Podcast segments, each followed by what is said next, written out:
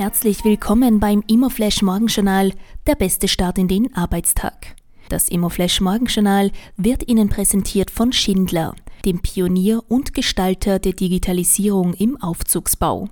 Mit den Digital Services von Schindler genießen Sie höhere Anlagenverfügbarkeit dank effizienter Überwachung und vorausschauender Wartung. Mehr Transparenz plus weniger Aufwand für Aufzugsbetreiber.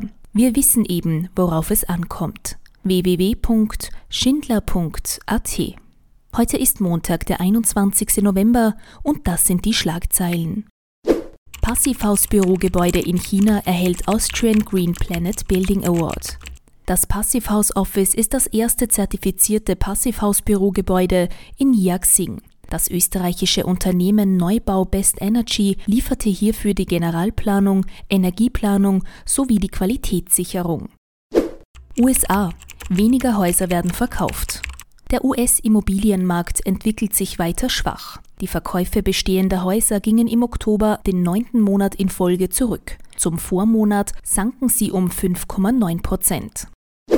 Die spannendste Meldung heute: Core Estate prüft Insolvenz.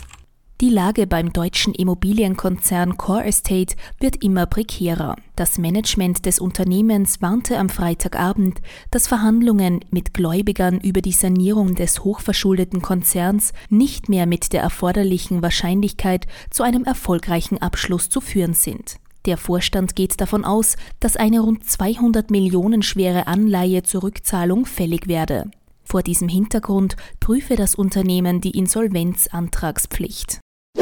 Das waren die wichtigsten Informationen zum Tagesbeginn. Mehr dazu und was die Branche heute sonst noch bewegen wird, erfahren Sie wie gewohnt ab 14 Uhr auf www.imoflash.at.